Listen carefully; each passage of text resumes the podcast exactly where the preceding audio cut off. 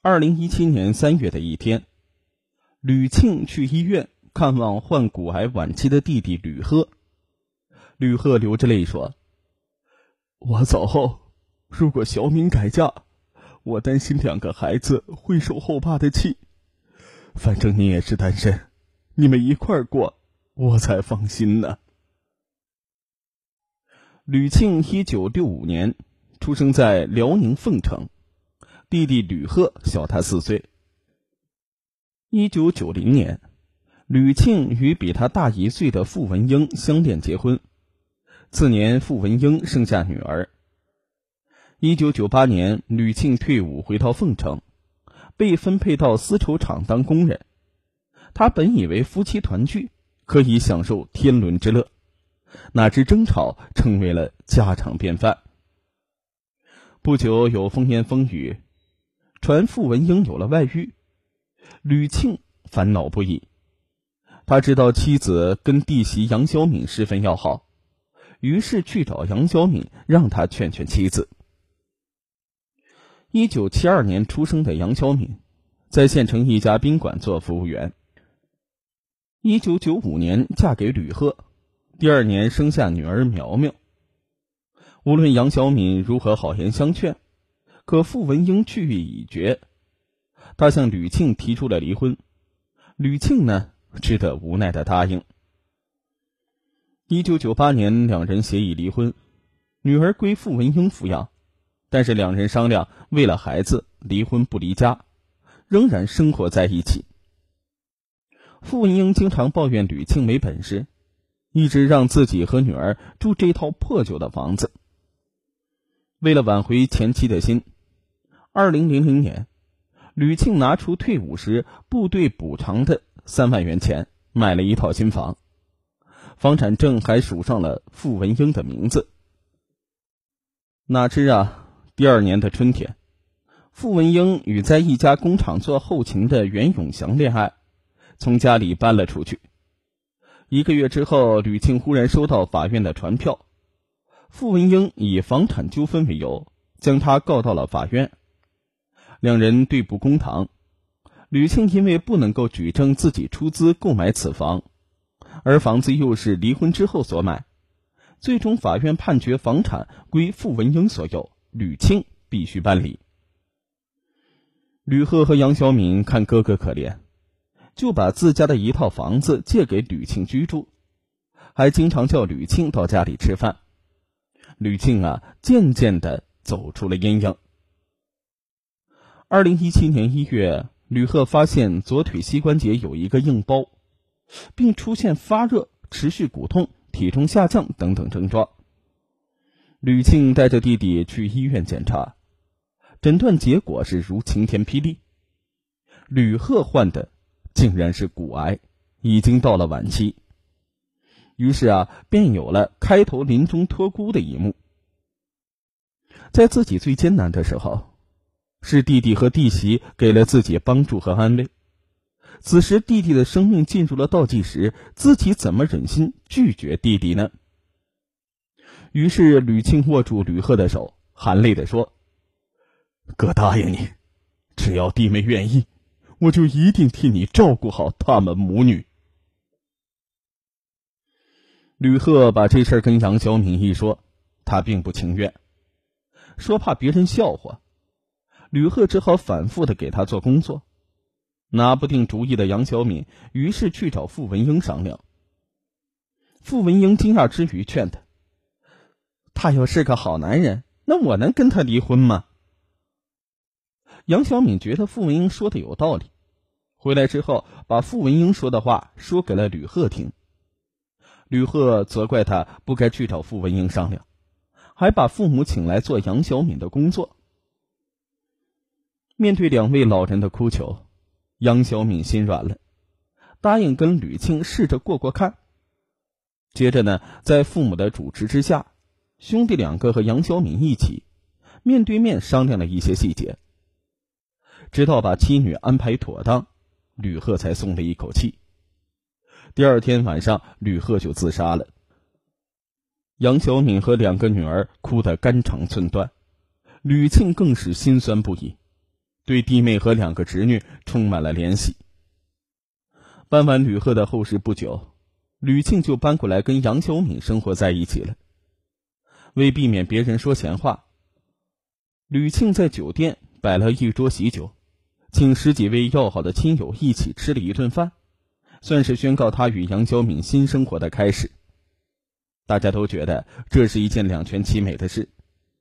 吕庆对未来的生活充满了憧憬。然而，事情远没有他想象的那么简单。错综复杂的家庭关系和婚姻过往，很快让他卷进了新的漩涡。据案发之后，吕庆向办案民警倾诉，他跟杨小敏结合的事儿，很快就被傅文英知道了。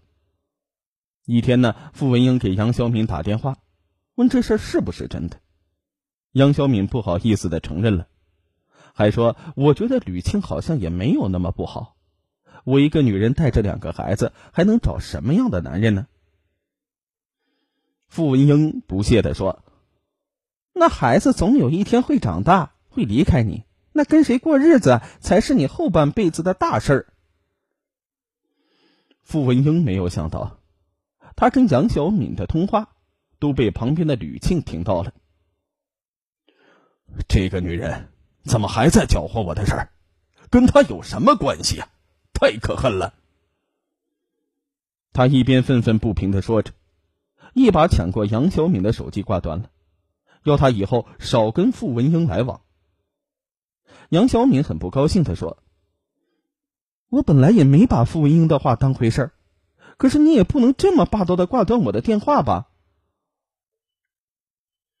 吕庆没有辜负弟弟的托付，对杨小敏十分关心。对两个孩子视如己出，照顾的无微不至。他拼命的工作，工资都拿回家交给杨小敏。吕庆怕杨小敏辛苦，几乎包揽了所有的家务。不久啊，大侄女苗苗与相恋一年多的男友结婚。吕庆除了跟杨小敏一起给苗苗置办了像样的嫁妆，还把自己以前积攒的四万块钱拿出来，包了一个红包。送给了侄女。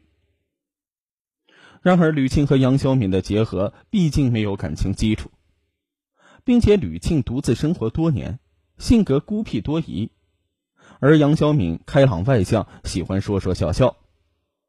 这日子长了呀，两个人各方面的差异日渐的显现，矛盾也是逐渐的增多。两个人时常怄气，往往是吕庆主动跟杨小敏道歉。才能把他给哄好。可是他的小心眼儿，却让杨小敏哭笑不得。二零一八年五月的一天傍晚，吕庆去接下班的杨小敏回家，两人路过公交站的时候，杨小敏忽然停住脚步，冲着一个候车的男人惊喜的叫道：“哎呀，扶墙啊，你啥时候回来的？”对方见是杨小敏，也高兴的说。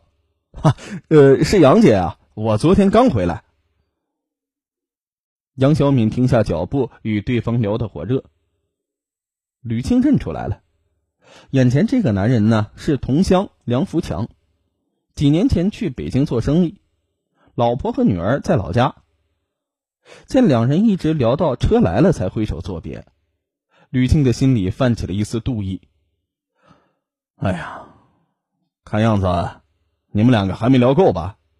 要是车不来，你们是不是得聊到明天呢？杨小敏心里不爽，反唇相讥：“老熟人见面聊聊天有什么呀？你至于这么小心眼儿吗？”吕庆被顶得无话可说，生了一晚上的闷气。类似的事情啊，发生过几次。每当看到杨小敏跟别的男人有说有笑。吕庆就怀疑他与别人有染。杨小敏刚开始啊会耐心解释，这时间长了也懒得解释了。两人一怄气，杨小敏就去找傅文英倾诉。傅文英就教他如何对付吕庆，并告诉他吕庆的软肋，不跟他过性生活。此后呢，每次杨小敏一生气，就拿出傅文英教他的杀手锏，拒绝与吕庆同房。每次一使出这一招，吕庆果然就赶紧跟杨小敏说好话。得知傅文英如此搅和自己的生活，吕庆恨得咬牙切齿，想去找他算账，可是呢又找不到合适的理由。万一傅文英不承认说了这些话，到时候自己怎么下台阶呢？再说了，这么多年过去了，自己过了那么多年的苦日子，都是傅文英害的。他实在不愿意再去面对这个女人。为了弟弟的托付，只要杨小敏跟自己踏踏实实过日子，他也就不追究了。然而呢，是事与愿违。此后，吕庆与杨小敏的日子仍然过得磕磕绊绊。每次吵架，孩子就在一旁劝解。见孩子为难，两个人呢还多少收敛一点。二零一八年九月，何何考上高中之后住校，这样一来呀，吕庆与杨晓敏也就没有了顾忌，吵架的次数更多了。二零一九年春节后的一天，放假的何何到奶奶家里去了。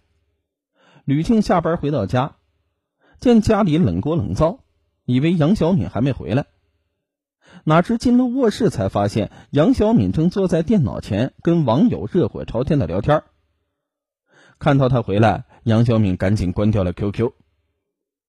吕庆生气的说：“饭也不做，就知道聊天，又在勾搭哪个野男人呢？你把 QQ 给我打开，我看看。”杨小敏反唇相讥：“你凭什么看我聊天呢？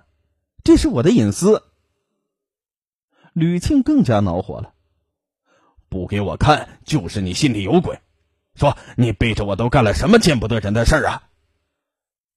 杨小敏一听也更加气愤。你不要血口喷人，我什么时候干过见不得人的事儿了？你算个什么东西？不想过就滚！听到杨小敏说出如此绝情的话，吕庆不仅悲愤交加。你这个没有良心的女人，我做错了什么？你竟然这样对我，我付出了多少真心和心血，你怎么能这么没有良心呢？说完呢，他竟然大哭起来。杨小敏可能也觉得自己确实把话给说重了，不再吭声，但是两个人心里的疙瘩却越结越大。这天晚上啊，吕庆左思右想，觉得还是应该缓和夫妻关系，便凑过来搂抱杨小敏。哪知杨小敏一把推开他，滚！那不怪傅文英说你，你就知道这点事儿，就这点出息，哼！吕庆只觉得满脸发烫，无地自容。他起身穿了衣服，到厨房找出一瓶白酒和一碟花生米，把自己喝了一个烂醉。二零一九年二月二十日的晚上，杨小敏带着和和回娘家去了。吕庆发现杨小敏把手机落在了家里，他打开手机，逐一查看通话记录和短信内容。突然呢，他发现了一个熟悉的名字——傅文英。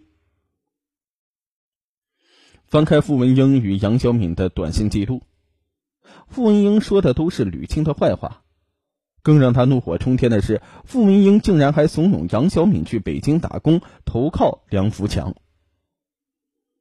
吕庆感到了巨大的危机，说不定这个女人什么时候就会离开自己，自己苦心经营的这个家又要完了。想到这里，他不仅悲从中来，再次喝起了闷酒。就在这个时候，发现没带手机的杨小敏独自回来拿手机。吕庆冷着脸，把他的手机拿出来，翻到傅文英的号码，问：“傅文英。”怂恿你去北京，你什么时候走啊？杨小敏见他偷偷翻看自己的手机，赌气的说：“我们这几天正谈这个事儿呢，快了。”吕庆气的把酒杯摔在了地上。杨小敏愣在那里没吭声，只是瞪着吕庆看了半天，然后一字一顿的说：“这日子不能再过了，我回娘家。”从今以后，我和你没有任何关系了。吕庆见杨小敏提出分手，立刻服软：“你你不能走啊！看在我对这个家这样真心真意，你就原谅我吧。”说完呢，他就给杨小敏跪下了。杨小敏冷冷的说：“既然你对我不放心，我跟着你也不开心，那还有什么意思？咱们好聚好散吧。”吕庆流着泪说：“你再给我一次机会，我改还不行吗？”杨小敏斩钉截铁的说：“机会没有了，除非你把我弄死。”傅文英说的对，你不是什么好男人。选择你是我后半生的错误，我真后悔当初没听傅文英的话。傅文英，又是傅文英。此刻，吕青那颗脆弱的心被深深的刺痛了，新仇旧恨如潮水一般汹涌，将他淹没。彻底绝望的他跳起来，一把将杨小敏推倒在床上。随手抓过一根鞋带，缠在他的脖子上，用力的勒紧。不一会儿，杨小敏就不动弹了。已经完全被愤怒冲昏头脑的吕青，担心杨小敏不死，又到厨房取来斧头，朝杨小敏的头部连砍数下。杀死杨小敏之后，吕庆并没有就此罢手。他想，如果没有傅文英从中挑拨，杨小敏。也不会跟自己分手。傅文英带给自己的是一生的痛苦，这样的女人该杀。吕庆揣起刀和斧头，朝着傅文英家里走去。此时呢，已经是晚上八点左右。吕庆径直来到傅文英家，对独自在家的傅文英说：“女婿心脏病复发了，正在送往沈阳抢救呢，叫你赶紧去看看。”傅文英知道女婿去年做过心脏搭桥手术，因此没有怀疑，就跟着吕庆走了。两人路过一处废弃的厂房，吕庆停下脚步，弯下腰，装作系鞋带。等傅文英走到他前面的时候，他一个箭步冲上去，在黑暗当中摸出斧头，将傅文英杀死。此时的吕庆已经杀红了眼。他想把杨小敏要去投靠的梁福强也杀死。他始终怀疑梁福强与杨小敏有暧昧关系。听说梁福强是最近刚回来，于是呢，吕庆拦了一辆出租车，来到了梁福强的家门口，发现梁福强家的二楼灭了灯，一楼还有人活动。他决定先潜伏下来，等梁福强在院子里时再动手。其实呢，当天梁福强并不在家。他前一天回北京去了。夜里十一点左右，梁福强的妻子赵婷想起晾在外边的衣服还没收，便来到院子里，发现锅炉房里有个黑影，就壮起胆子问：“谁？”吕庆见被发现了，只好走出来，谎称自己来借电线，趁着赵婷还没反应过来，掏出刀就朝赵婷捅去。赵婷与他搏斗起来。听见打斗声，赵婷的母亲和女儿从屋里跑了出来，一起冲向了吕庆。慌乱当中，吕庆的刀被赵婷夺了过去，赵婷反手捅了他几刀，吕庆撒腿跑了出去。家人一边送受伤的赵婷去医院，一边迅速报警。经过医生的诊断，赵婷手部和胳膊有四处刀伤，无生命危险。民警在第一时间赶往赵婷家，得知凶手是吕庆，又迅速赶到杨小敏的家里，发现杨小敏已经遇害。就在警方展开布控、全力搜寻吕庆的时候，又接到了傅文英被害的案情。三月二十八日，杨小敏的一个亲戚忽然接到吕庆打来的电话，询问情况。杨小敏的亲戚立即将这个消息报告给警方。警方查明吕庆的电话是从锦州打来的。根据这条线索，警方立即赶赴锦州，于第二天上午，在一个建筑工地将吕庆抓获。吕庆对杀害杨小敏、傅文英和砍伤赵婷的犯罪事实供认不讳。二零一九年五月中旬，检察院对吕庆故意杀人一案提起公诉。目前呢，此案仍在进一步的审理之中。